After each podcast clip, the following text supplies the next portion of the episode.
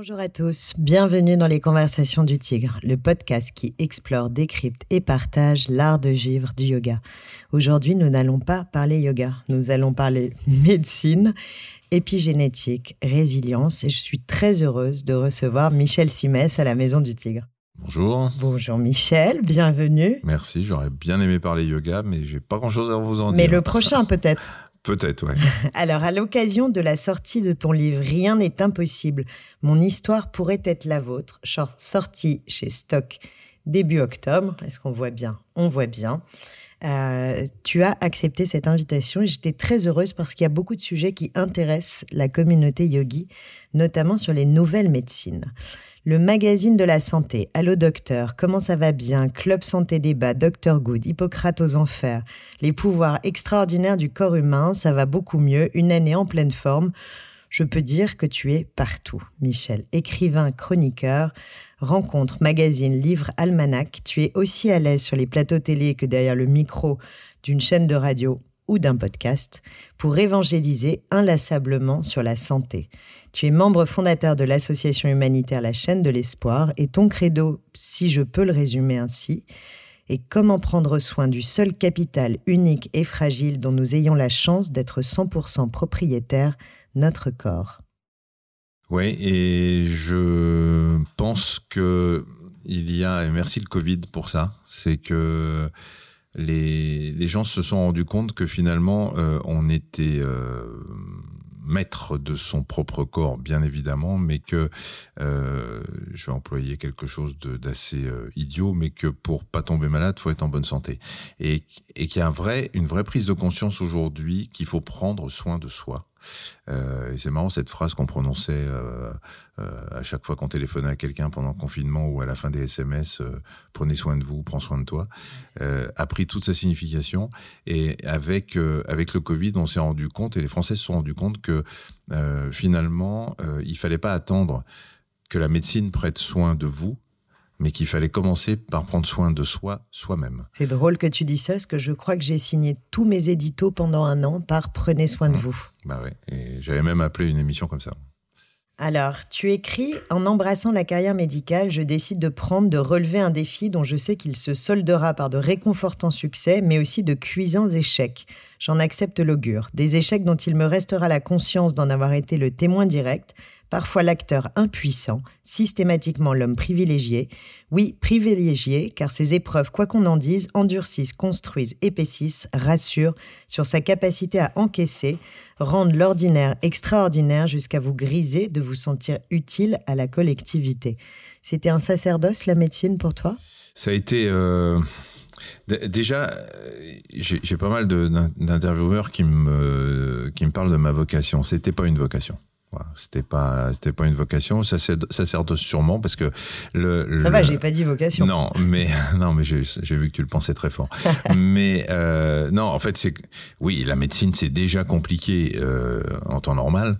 Donc pour un type comme moi qui euh, qui a des résultats euh, scolaires catastrophiques qui rate sa qui foire sa sixième en l'art doublant qui foire son bac en le redoublant et qui s'inscrit dans la fac de médecine la plus difficile en France euh, voilà, je, je pouvais pas faire plus plus compliqué quoi. Si j'avais voulu, euh, on va, on va, je sais qu'on va reparler tout à l'heure d'un certain nombre de tests, mais si j'avais voulu euh, me donner le défi le plus difficile possible, ce que les psys appellent l'effet Everest, j'aurais choisi de faire médecine. Et c'est ce que j'ai choisi. Comme moi, j'aurais choisi de faire comptable, quoi. Voilà, mais je l'ai pas exactement. choisi. Alors, tu es devenu, je te cite, sans l'avoir demandé, le médecin préféré des Français, ce qui, selon toi, ne veut rien dire. Ben non, ça veut rien dire. que Ton médecin préféré, c'est ton médecin traitant. Donc, euh, Ouais, mais je t'aime bien aussi. Non, tu m'aimes bien, mais je suis pas ton préféré.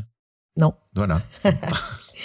Tout en restant attentif à ton devoir pédagogique et scrupuleux sur le plan déontologique. Ces qualités humaines-là, pour euh, ouvrir ton sacerdoce, tu les avais déjà? Oui. J'avais. Euh, franchement, euh, je, j'étais, je crois franchement que j'ai été fait pour la médecine. Probablement pas euh, pour euh, pour faire le travail qu'on me demandait de faire pour passer mon concours, etc. Parce que ça, ça a été vraiment très compliqué. Mais j'avais, je crois, les qualités humaines, l'empathie, euh, qui sont, à mon avis, euh, enfin, c'est la, la, base de la médecine, c'est l'empathie. Je crois qu'il faudra le rappeler à pas mal, à quelques-uns de mes confrères aussi. Euh, mais je crois que j'avais ça en moi et qu'ensuite je l'ai appliqué en médecine. Parce que je je dis pas que j'étais le meilleur euh, médecin du monde, je dis pas que j'étais le meilleur ORL du monde, je, mais je crois que mes patients appréciaient, euh, m'appréciaient au moins pour euh, mon côté pour humain. cette altérité. Alors justement, tu as choisi la sphère ORL que tu as donc traitée pendant de longues années. Et j'ai eu envie de consulter la médecine chinoise pour connaître la symbolique de ce choix. Tu me fais peur. Ouais, je peux te faire peur. Alors, est-ce que tu savais que le poumon permet la diffusion de l'énergie Il expulse l'impur, aspire le pur et est considéré comme le, maître du chi en médecine chinoise, c'est-à-dire l'énergie, ce qu'on connaît nous chez les yogis sous le nom de prana. Le poumon est lié à la vie et l'impulsion de vie. C'est le premier organe à se mettre en route à la naissance, mais on dit aussi qu'il abrite l'un, H-U-N, c'est-à-dire l'incarnation, la pensée créatrice. Un poumon fort, c'est une voix forte et affirmée. D'ailleurs, le poumon est le seul organe qui nous relie au monde extérieur. Son émotion associée est la mélancolie, la tristesse, et la saison qui lui est associée d'ailleurs est l'automne. Et quand j'ai étudié ton parcours et ta vie, je t'ai considéré comme un porte-voix de la médecine et un trait d'union finalement pour beaucoup de gens entre la médecine et eux en tant qu'hommes. Et je me suis dit que cette euh, spécialité, spécialité pardon, n'était pas anodine. Moi, j'ai. Alors, d'abord, je vais rectifier une chose, si je peux me permettre c'est que le poumon n'est pas le seul organe qui soit en contact avec l'extérieur. La peau est considérée comme un organe. Ah oui, c'est vrai. Elle ouais, est considérée est comme un organe. Et, et même euh, le deuxième cerveau en médecine chinoise. Voilà. Et donc, euh, la peau aussi. Euh, bah, tu peux devenir alors, dermato, du coup. alors, je réponds, quand on me demande pourquoi j'ai choisi ORL, euh, sans connaître. D'abord, l'ORL, c'est un peu au-dessus des poumons, mais effectivement, on est en contact direct avec. Mais je, je, je, je dis en rigolant que c'est la spécialité qui a le plus d'orifices. Voilà, alors là, ça met les gens mal à l'aise. Et, non, et, et, pas forcément. Et, et, voilà, il y a cinq, cinq orifices dans l'ORL, il y a deux narines, et deux oreilles ouais, et la bouche. Ouais. Et euh, mais je dis ça en rigolant parce que c'est pas pour ça que j'ai choisi. Mais je l'ai choisi. Non, mais ça aurait pu. Mais ça aurait pu. Mais j'ai choisi parce que voilà, c'était une spécialité euh, mixte, chirurgicale et médicale, que je voulais être, la chir être chirurgien et euh, que je voulais pas faire que ça et que dans mon côté euh, un peu touche à tout, euh, faire uniquement de la chirurgie, ça m'aurait gonflé. Donc j'ai choisi une spécialité. Puis jamais, jamais la tête et le cou. Et euh, je voulais être neurochirurgien, mais la neurochirurgie et le cerveau, euh, c'est difficile de l'exercer autrement que qu'à l'hôpital. Très bien, très voilà. bonne, très tu, bonne tu... réponse, docteur, je valide. Merci. Euh, tu as été diagnostiqué TDAH et HP. Et d'ailleurs, ce qui est drôle, par Jeanne Siofachin, que j'ai eu la chance de recevoir dans les conversations du Tigre. Et ça a été un peu un basculement dans ta vie. Alors, je vais me permettre de relire un, un petit passage sur le trouble euh, neuropsychologique qu'est le TDAH. Ce trouble, le TDHA, pardon. TDAH. TDAH. Si ah oui, c'est ça, parce que j'ai, depuis ouais, tout à l'heure. Si je, tu fais je... TDAH, ça fait téléachat. Mais je sais, c'est pour ça voilà. que ma langue fourche. trouble de l'attention avec ou sans hyperactivité. Très bien. Et toi, dans ton cas, c'était avec, avec ou sans oui, avec bah, je, ouais. Le H, j'avais pas de doute. Ouais. C'est le TDA. le trouble non plus. C'est le, t, le finalement... DA qui me, qui me pose la question. Donc tu dis que ce trouble, il faut le comprendre comme un symptôme plutôt que comme une maladie. C'est une différence, pas un handicap. Chez l'enfant, il se manifeste par un mélange d'agitation motrice, d'impulsivité, de distractabilité qui conduit à ce qu'il ne tienne pas en place. On le voit tous. On retrouve à des degrés divers certains de ces traits de caractère, l'impulsivité, la difficulté à écouter chez l'adulte qui se signale aussi par sa capacité à procrastiner, son besoin de fuir la routine ou des difficultés à gérer ses émotions. Moi, j'ai été un peu retournée, évidemment, quand j'ai lu ça. Tu as été en résistance quand tu as eu le, le, diagnostic ou ça t'est apparu comme oui, une oui. évidence? Non, non, mais en fait, avant de passer les tests et qu'on me le confirme, euh, je raconte dans le livre, mais j'ai un, un, pote qui est euh, neuro pédopsychiatre et, et qui un jour m'appelle en me disant euh, tiens Michel j'ai écrit un bouquin sur euh, les TDAH adultes euh, est-ce que tu accepterais de témoigner? J'éclate de rire je lui dis mais de quoi tu me parles?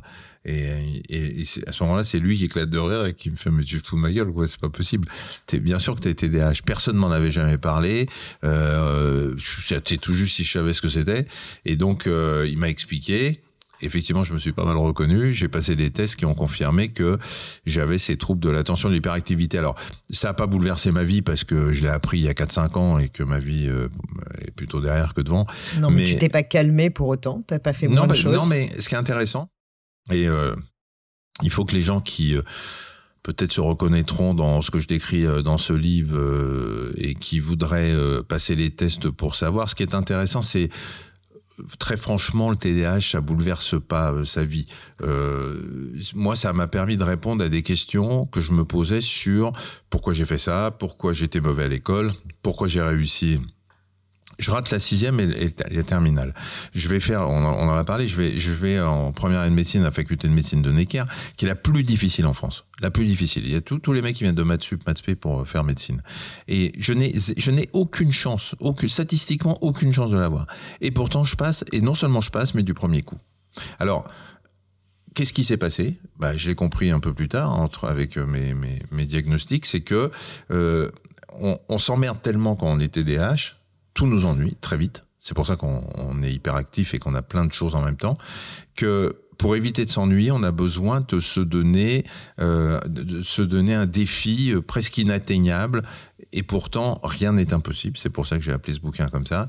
Euh, et c'est ce fameux effet Everest qui qui fait que on a besoin. Alors ça, plus le fait que j'ai été diagnostiqué HP hétérogène dans certains domaines, tout ça fait que euh, j'ai besoin de me donner des défis euh, dingues pour euh, aller, pour pas m'ennuyer. Et donc pour moi, et je l'ai compris qu'aujourd'hui, hein, pour moi, ce concours de médecine était tellement impossible à atteindre, improbable, que j'ai donné, je me suis donné tous les moyens et j'ai réussi. Et alors, tu parles des, stratégies comportementales qui facilitent la vie et qu'on peut mettre en place quand justement on commence, on ouvre finalement ce, ce voile sur sa propre sur sa propre neuropersonnalité. Bah, moi, j'ai mis forcément en place des stratégies, mais inconscientes. C'est-à-dire que je... Mais là, maintenant, tu les, tu les, tu les produis consciemment? Non, oui, non, oui, je les produis, mais parce que je sais que j'ai appris au fil des années à avoir des, à mettre en place des stratégies pour mémoriser, par exemple. Mais, mais ces stratégies, je les appliquais inconsciemment euh, pendant toutes mes études de médecine, et puis je les applique aujourd'hui, même quand je joue dans un téléfilm, pour, euh, pour apprendre, pour mémoriser, euh, pour mémoriser mes dialogues. Euh, mais je l'ai fait avant même d'apprendre que j'étais TDAH, donc c'est spontané, et inconscient et spontané, sauf qu'aujourd'hui, je sais pourquoi je l'ai fait. Voilà, Alors, je vais, il faut tous que vous achetiez ce livre et que vous le lisiez, c'est vraiment formidable. Et je vais pas tout vous dévoiler, mmh. mais j'ai eu envie de partager avec vous ce passage.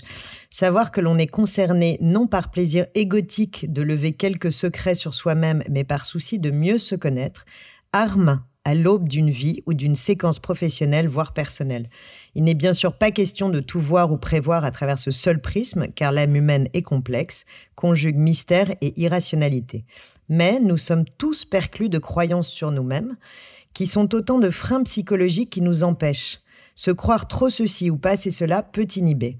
Ignorer les raisons pour lesquelles on reproduit un comportement qui mène à l'échec, au conflit ou à l'insatisfaction ralentit. En recourant si besoin à cette radiographie de l'intelligence et du comportement, on s'ouvre au regard de l'autre, on se tolère dans l'apaisement. Il importe de le faire en toute humilité, sans arrogance. Je trouve ça très important, ce message, c'est que ce n'est pas un exercice égotique. Et tu sais, moi je dis toujours que la liberté, c'est de se connaître soi-même. Et je crois que vraiment, ça fait partie de ces étapes-là, d'essayer de comprendre pourquoi on crée ces freins ou toutes ces barrières psychologiques, ou pourquoi elles sont là. Et puis, euh, je rajouterais que ça permet d'être tolérant avec soi-même. Parce que euh, quand en plus on a, euh, comme moi, le syndrome de l'imposteur qui va avec ce tableau hein, de TDAH et d'HP, ce sentiment de ne pas mériter ce qu'on a réussi à faire. Euh, et quand on est, euh, quand on a cette particularité euh, cérébrale, et eh ben on, se et, qu'on le sait, on on accepte, on est tolérant avec soi-même, on est tolérant avec ses défauts, on est tolérant avec ce qu'on a raté dans la vie. Est-ce qu'au contraire, ça peut pas te challenger encore plus? Tu te dis, bah, puisque j'ai ces capacités-là, je dois vraiment, je dois aller euh, finalement l'Everest. Est-ce que tu montes pas l'Everest un peu plus haut Non, le danger. tu sais ça? Le danger de ces tests, euh, c'est surtout de se cacher derrière ça. Voilà. Et c'est de se dire bon, euh, oui, euh, ça me donne des, particularités de fonctionnement cérébral. Oui, ça me donne euh, certains défauts. Oui, ça me donne certaines qualités ou certains avantages. Mais il faut surtout pas, euh, une fois qu'on vous a dit ça, dire bon bah c'est aux autres de s'adapter finalement. je suis comme ça parce que je suis comme ça. Hein, c'est dans mon cerveau. je suis TDA, je suis HP machin. c'est aux autres de s'adapter. Non, non, il faut pas se cacher derrière ça. Et moi, ça n'a rien changé sur.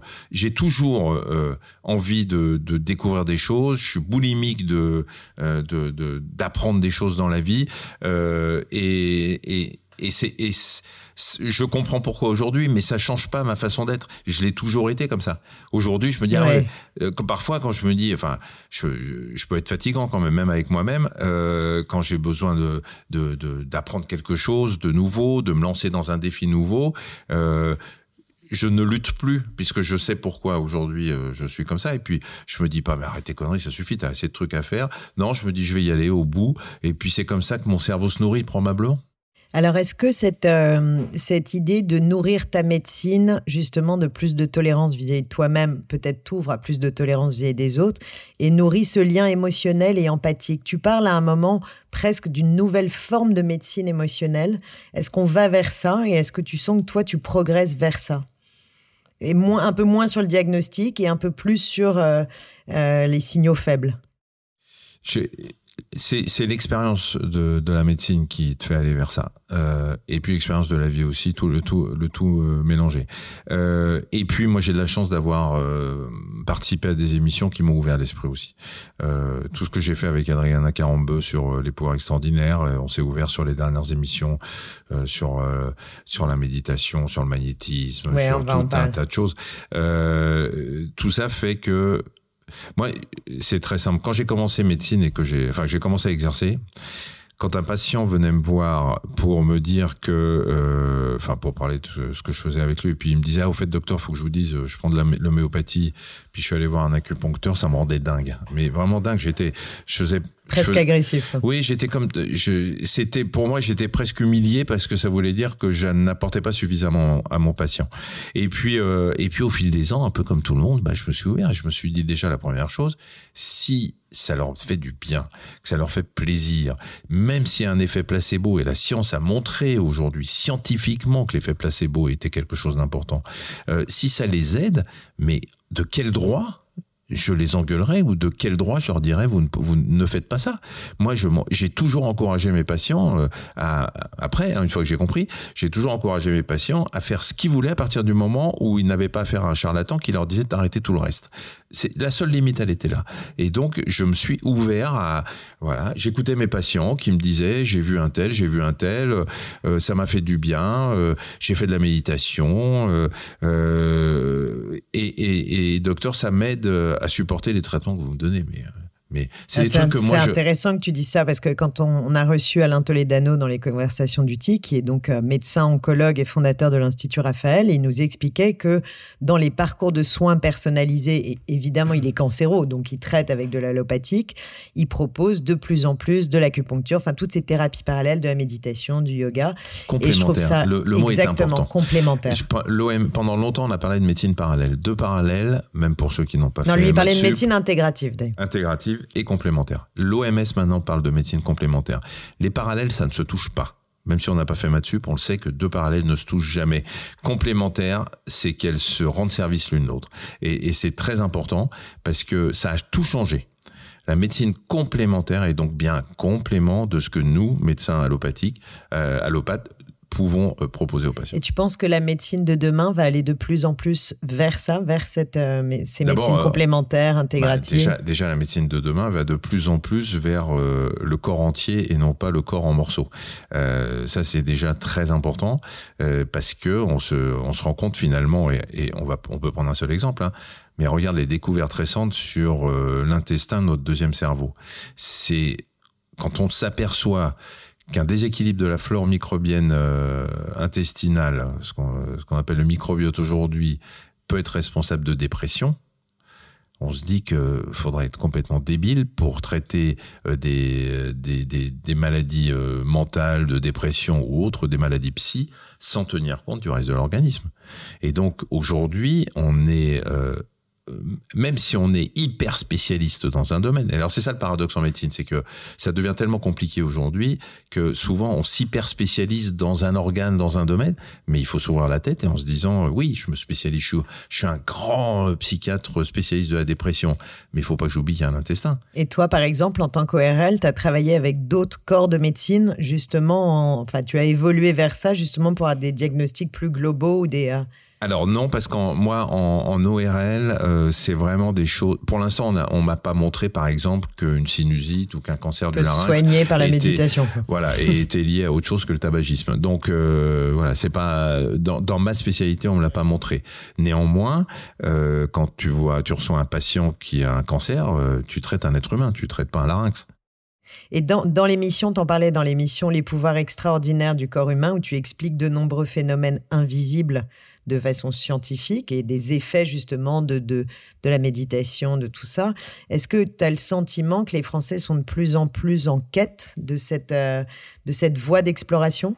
Je pense qu'ils sont de plus en plus en quête de tout ce qui va leur permettre de se zénifier, euh, de... tu sais, les Français, je pense, euh, même les plus, les plus bornés, les plus cartésiens, euh, attendent que le, la médecine, la science, les preuves leur disent voilà, vous pouvez y aller. La méditation, pendant longtemps, on s'est dit c'est bien euh, chez le Dalai Lama. Euh, ça, ça, peut, ça ou peut, pour ceux qui ont mis les doigts dans la prise. Voilà, ou euh, voilà, ou qui qui habitent sur le plateau du Larzac et qui tricotent leurs écharpes oui, ça a été ça pendant, pendant longtemps. Et puis à un moment, la science leur a, leur a dit, ah, il y a peut-être un truc au bout des chromosomes, euh, les télomères, et on s'aperçoit que la méditation augmente la, durée de vie la longueur de ces, de ces extrémités des chromosomes, dont on sait que c'est synonyme de d'espérance de vie, etc. Et à partir du moment où on a prouvé ça, les gens se sont dit, mais la méditation, c'est plus un truc pour hippie. Ça peut être intéressant. Il suffit, alors après, il y a une tendance aux natures, à la nature, à tout ce que tu veux, et ça c'est plutôt bien. Mais euh, sinon, pour les, plus sceptiques, à partir du moment où on leur dit, voilà, nous on a montré que ça marchait, et moi j'ai été le premier euh, étonné. Hein. Le jour où j'ai lu le premier article sur les rapports entre les extrémités des chromosomes et la méditation, j'ai été scotché. Grâce à Mathieu Ricard d'ailleurs, qui avait accepté de prêter son cerveau à la science. Et j'ai été, euh, mais c'était, j'ai trouvé ça absolument incroyable comment la méditation peut entraîner une, euh, des effets directs sur la longueur des chromosomes, c'est un truc qui me fascine. Et d'ailleurs, tu parles dans le livre, c'est très intéressant, sur les pouvoirs du corps et de l'esprit. Et tu parles de médecine prédictive et notamment aussi d'épigénétique. Et c'est un sujet dont on a souvent parlé euh, sur ce podcast. Ça, je pense que c'est vraiment. Voilà.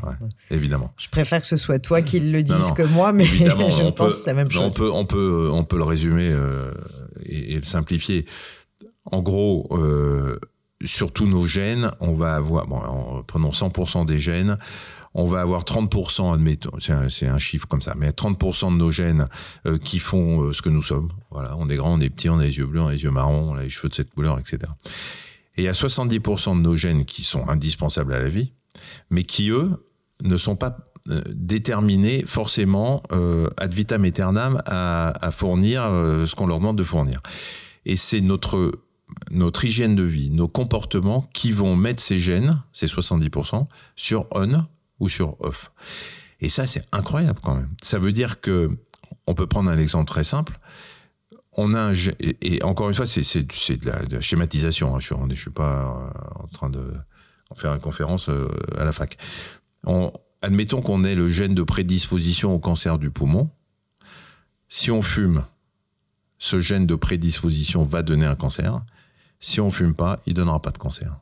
Donc, on a bien là un gène qui va se mettre sur on si vous fumez et sur off si vous ne fumez pas. Et la découverte assez récente qui est aussi fabuleuse, alors je suis un peu obsédé par l'activité physique à, cause de mon rôle d'ambassadeur euh, pour les Jeux Olympiques, mais euh, si vous êtes, si vous faites de l'activité physique, on sait que c'est bon pour votre santé. Hein, vous allez augmenter votre espérance de vie en bonne santé. Ça fait partie de mon combat pendant le Covid parce qu'ils avaient fermé en premier, avant tout le reste, les salles de sport et bah dont les salles de yoga, alors que les Français n'avaient jamais eu autant besoin de nous pour les aider dans la prévention physique et mentale. Exactement. Et donc, si on fait de l'activité physique, on met le gène de protection euh, de tout un tas de maladies sur on, qui va nous protéger et augmenter l'espérance de vie en mode santé. Si on fait des enfants, on leur transmet le gène sur on.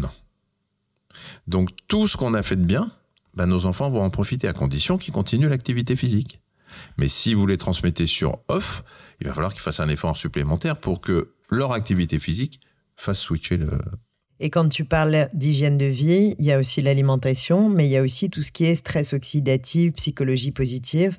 Tout ça participe de l'épigénétique. Le, tout ce la, qui est la résistance au stress, là. tout ce qui emmène vers le bien-être, euh, quel que soit. Euh, alors, on n'a pas tous envie de faire du yoga, on n'a pas tous envie de faire de la méditation. Non, mais toi, tu vas avoir envie là, je sais. mais, euh, non, mais moi, je fais. Euh, je vais dire, j'ai découvert. C'est c'est un peu simplet basique, mais euh, avec Christophe André, j'avais lu un de ses premiers bouquins, et dedans il avait, euh, il décrivait, il disait si vous voulez commencer un peu de méditation, ben essayez de fermer les yeux, de vous mettre dans un coin pas trop bruyant, et puis de détailler chacun des bruits qui fait euh, le brouhaha ambiant dans lequel vous êtes. C'est pas forcément un brouhaha violent, hein, mais on, est entouré de bruit. Et, et j'ai fait ça, mais c'était une révélation. C'est-à-dire que deux minutes. Hein. Je sais pas faire parce que en TDA, je peux pas rester non plus deux heures. Mais euh, mais j'ai fait deux minutes et de temps en temps, quand je suis vraiment stressé, ou je suis speed, ou que je commence à avoir ma tête, c'est fait de tension, des trucs comme ça, je me pose, je m'assois, où que ce soit, et je détaille les bruits que j'entends. Ça peut être un, un, une voix de femme, une voiture au loin, euh, un du chien. plus loin au plus proche. Ouais. Et, et euh, non, même pas. Je, je, je décortique, je, je, je détaille chacun des bruits qui m'environnent et que je ne percevais pas ça me détend, mais c'est un truc de fou, quoi. Donc c'est, je, commence à méditer. Ah ben oui, mais tu fais plus que tu fais plus que commencer. La médecine prédictive dont tu parles, euh, est-ce que c'est ça la voie de demain? Tu dis à un moment à propos de la médecine prédictive qu'une révolution est en marche qui annonce la démultiplication de nos connaissances grâce à des instruments sophistiqués. Mais gardons-nous dans notre grande sagesse d'oublier nos fondamentaux et ne cessons jamais de privilégier l'humain quand bien même il fonctionnerait à la croyance. Un magnétiseur, par exemple, a beaucoup à nous apprendre sur nos capacités.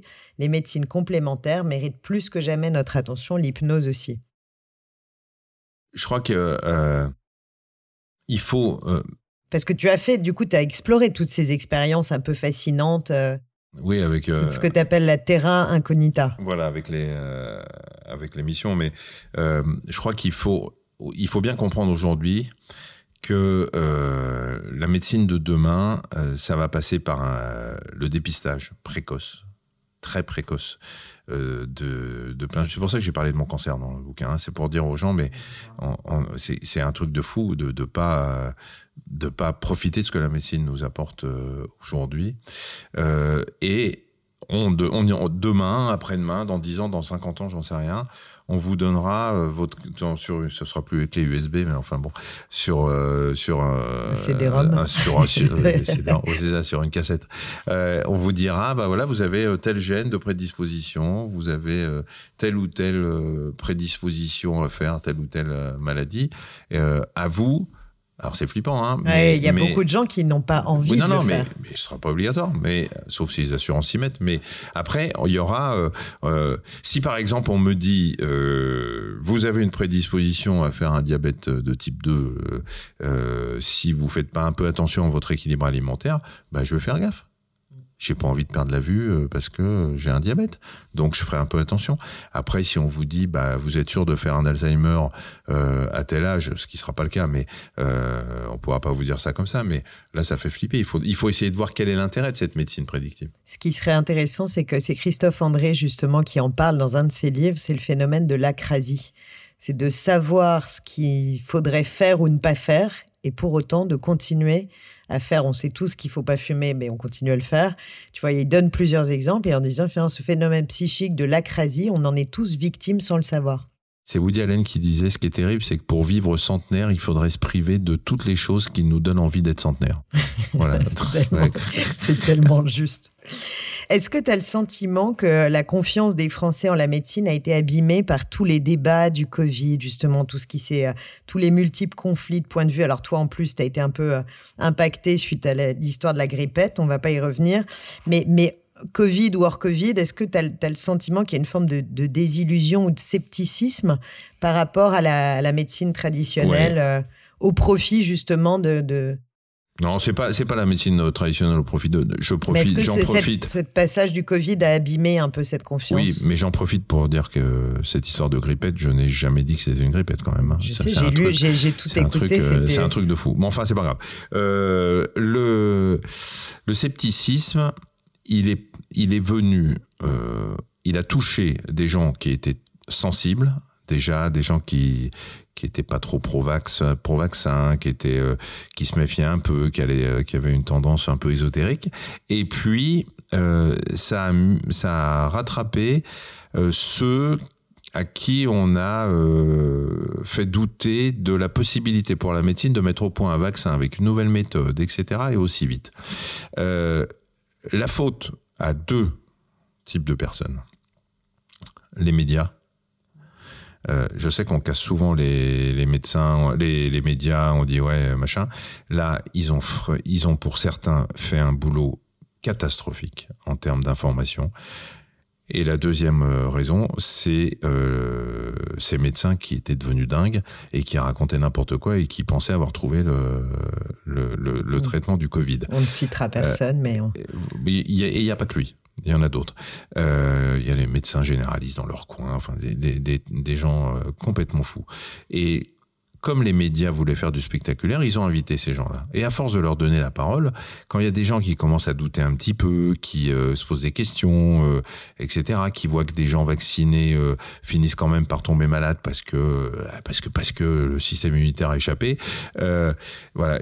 Ça a été une très mauvaise période pour le, pour la médecine. Je crois qu'il faut maintenant en tirer des leçons ne plus, et je, je, je, le dis dans le livre, je le redis dans les interviews aujourd'hui, ne plus laisser les médecins qui disent n'importe quoi s'exprimer. Je, on n'est pas dans une dictature, on est dans une république, il y a la liberté d'expression. Mais quand un médecin s'exprime contre toute vérité scientifique, ça met en danger la santé publique. Ouais, mais le problème, c'est que est-ce que les journalistes sont aptes à déterminer euh, C'est pas les journalistes à qui doivent être aptes. à mettre le curseur euh, du, pas les journalistes. vrai et du faux. D'abord, les journalistes doivent avoir une, certaine conscience, euh, mais c'est surtout le Conseil de l'ordre des médecins. C'est-à-dire que si je, je pense, euh, je l'ai dit aujourd'hui, enfin j'ai dit encore dans une interview dans une revue spécialisée euh, médicale, euh, les, médecins, le Conseil de l'ordre des médecins doit mettre en place, doit faire sa révolution, mettre en place une veille médiatique. Et dès qu'un médecin s'exprime contre l'ensemble de la vérité scientifique, euh, il doit être convoqué le lendemain et non pas un an après. On a un code de déontologie en médecine. On ne peut pas, il est, c'est écrit noir sur blanc, on n'a pas le droit de faire la promotion d'un traitement qui n'a pas fait la preuve de son efficacité, preuve scientifique. Tous ces mecs qui se sont exprimés ont violé le code de déontologie.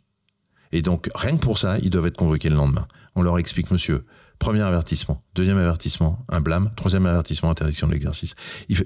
encore une fois, je sais qu'on va me traiter de dictateur, mais ils ont fait un tel mal à la santé publique, un tel mal à la médecine, qu'on ne peut pas attendre que parce que ce sont les statuts du Conseil de l'ordre, euh, que ces types-lois soient euh, dans six mois ou un an convoqués par le départemental, puis le régional, puis le national. Est-ce que euh, quand tu es médecin et que tu traverses tout ça, on sent qu'il y a eu quand même beaucoup de souffrance, justement, alors pour ça, mais surtout parce qu'il y a eu une confrontation à la maladie et la mort de façon très massive. Euh, toi, tu as également témoigné, c'est vraiment merveilleux la façon dont tu le fais, parce qu'il y a beaucoup de pudeur de, de ton combat gagné contre le cancer. Est-ce que vous, en tant que médecin, la religion, la foi, les croyances spirituelles vous aident à vous à supporter tout ça? À supporter ce qu'on peut qualifier d'insupportable, parce que surtout quand soudainement tu es face à une, vague massive de, d'épidémies, de, décès Il y a autant de médecins que d'êtres humains. Euh, moi, je peux te dire comment moi... Alors d'abord, juste rectifier, j'ai, pas mené un combat contre le cancer puisque j'ai eu la chance d'en avoir un bon parce qu'on peut parler de mon cancer, euh, et j'ai été opéré et euh, c'était passé. J'ai, dû mener un combat pour rester debout oui, un combat psychologique parce que parce que j'ai subi ce que subissent tous les gens à qui on annonce un cancer. Mais je n'ai pas eu de combat médical. J'ai pas eu de chimio, j'ai pas eu de radio. Enfin, j'ai eu beaucoup de chance. Euh, voilà. Après, après, le, le, le, le problème de. C'était quoi ta question déjà Est-ce que la, la, la, foi, la religion, les croyances ah spirituelles, est-ce que ça a une place Tu vois, TDAH, ce que, que je suis en train de parler. Puis tu répondais déjà à une autre question. J'étais euh, j'étais déjà ce soir à mon dîner. non, est-ce que la croyance. Est-ce que, la est-ce croyance... que ça vous aide Est-ce que, y a, voilà, est-ce que tu sens dans l'univers des médecins, ou toi en particulier, est-ce que c'est, vous avez besoin de ces piliers-là plus que d'autres Parce que vous êtes confronté plus que d'autres? J'entends qu'il y en a autant d'êtres humains, mais vous êtes quand même plus que d'autres confrontés à la mort ou à l'annonce de la mort ou à la douleur. Je suis pas, je, je, je, je, suis pas croyant. Euh, j'ai pas. Euh, moi, j'ai, j'ai acquis. Je pense qu'un médecin va acquérir, euh, euh, va, va se blinder un peu et encore au fil des expériences. Quand, quand, quand tu as 25 ans, euh, que tu es étudiant en médecine interne et que tu, tu, es confronté à ton premier cadavre et à ta première mort, moi je faisais du SMUR euh, sur l'autoroute à Chartres, machin, et où j'ai ramassé, j'en ai ramassé, euh, euh à force d'en voir, moi, c'est comme ça que ça s'est passé. À force de voir des morts, à force de faire des autopsies, à force de voir des drames, on ne se blinde pas. C'est-à-dire qu'on est toujours très sensible. Il y a toujours des moments qui m'ont bouleversé, bien évidemment, mais on prend du recul par rapport à tout ça parce que c'est une façon de se sauver aussi. On on peut pas on peut pas être. On a le droit d'être dans l'empathie, mais on peut pas euh, souffrir psychologiquement et moralement à chaque fois qu'on annonce un cancer parce que c'est pas possible. Il faut, nous faut du recul pour euh, traiter. Euh, traiter. Est-ce que c'est une des raisons pour lesquelles beaucoup de médecins manquent cruellement d'empathie? Oui, je, crois que c'est justement parce qu'ils se blindent trop? Moi, je l'ai vécu. Hein, non, mais pas. C'est pas qu'ils se blindent. C'est, c'est alors chaque médecin a un rapport personnel avec la mort et, euh, et je pense qu'effectivement il y a il y a des médecins qui ne sont pas empathiques ou qui ne savent pas parler aux patients parce que parce que la mort leur fait peur à eux et que ça les renvoie à des choses qui sont profondes et qui font qu'ils sont obligés de prendre de la distance et que cette distance les oblige d'après eux à être froids. Mais mais c'est stupide. C'est stupide parce qu'on est enfin quand on soigne un patient ou qu'on lui annonce quelque chose, on ne doit pas penser à soi. On doit penser d'abord au patient et à savoir comment nous, médecins, on aimerait qu'on nous annonce les choses si on était à la place du patient. Est-ce que toi, quand on t'a annoncé ton cancer, ton cancer, ça a été bien annoncé? Il y a eu l'empathie que t'attendais oui, bah, Il y a eu. Euh, c'était compliqué pour euh, pour mes, mes pour les deux les deux médecins qui me l'ont annoncé parce que euh, si tu veux, je descends faire un scanner pour voir si j'ai pas un petit problème à une côte et puis suite à un accident, de, ski. de, ski. et puis je me retrouve avec mon pote qui m'avait fait l'ordonnance, qui n'avait rien à faire dans le cabinet du radiologue, euh, dans le bureau du radiologue au moment où je sors du, truc, et puis euh, et puis le radiologue, ils étaient tous les deux défaits. Et quand je, avant même qu'ils annoncent, qu'ils m'annoncent quelque chose, je me dis il y a un problème là. Donc euh, là, on était dans un cas un peu particulier où les, les deux ont vécu mon diagnostic euh, émotionnellement de façon très forte parce que tous les deux s'attendaient pas à ça et qu'il y en a un qui était un de mes bons amis et, et l'autre qui, qui, ils étaient ils étaient défaits quoi. Je suis arrivé, je me suis dit merde avant même qu'ils parlent. Hum. Alors je vais te poser une question beaucoup plus légère, si tu m'autorises. Euh, tu as parlé de, tu as parlé plusieurs fois d'amour. Et euh, tu dis que l'amour s'explique scientifiquement, que 9 dixièmes des facteurs d'attirance sont inconscients et souvent liés aux hormones. Ouais. Alors je sais que ça, ça choque un peu parce qu'il y a ah toujours non, ce romantisme. non, mais il y a, y a... Pas ça, ça n'exclut pas le romantisme. Ça n'exclut pas le romantisme. Moi, je pense absolument. Que mais ça fait un peu. T'as lu Les fourmis de Bernard Werber Ouais. Tu vois, il y a un peu ce truc euh, de, de, phéromones. Voilà, mais alors les phéromones, euh, chez l'homme, on, on, on, se pose la question de savoir si ça existe vraiment. Mais je pense que on a tous vécu des moments troublants euh, où on rencontre quelqu'un qu'on connaît pas ou qu'on croise dans la rue, etc. Et on a une sorte de bouffée de de quelque chose d'indescriptible. Parce que je crois que c'est à un moment donné, on a tous nos récepteurs qui doivent être euh, sur on, justement. On il y a un truc qui se passe, un parfum, un visage, euh, je ne sais pas quoi. Je pense qu'effectivement c'est chimique et hormonal et que c'est peut-être les phéromones, hein, j'en sais rien, mais il y a un truc qui qui, euh, c'est ta prochaine euh, c'est ta prochaine exploration euh, non la prochaine si la prochaine ce sera plutôt l'épigénétique mais mais mais non mais c'est en plus bon j'ai fait des émissions où on expliquait ça. Alors il faut pas tout ramener aux hormones et tout. On n'est pas des on n'est pas des des êtres que chimiques mais mais voilà. Moi je suis persuadé qu'il se passe des trucs c'est drôle parce que j'ai reçu dans les conversations du TIC Florence Escaravage qui est la, la spécialiste de l'amour et qui a créé une méthode qui s'appelle Love Intelligence. Et elle nous a expliqué, alors je t'invite à l'écouter parce que c'est passionnant justement comment peuvent fonctionner, euh, peut, quelles sont les clés de l'amour euh, sur une, sur une longue durée. Donc euh, c'est assez. Ah ouais, j'écouterai. J'ai envie de, lire une phrase de toi, puisque je, bascule du côté de l'optimisme.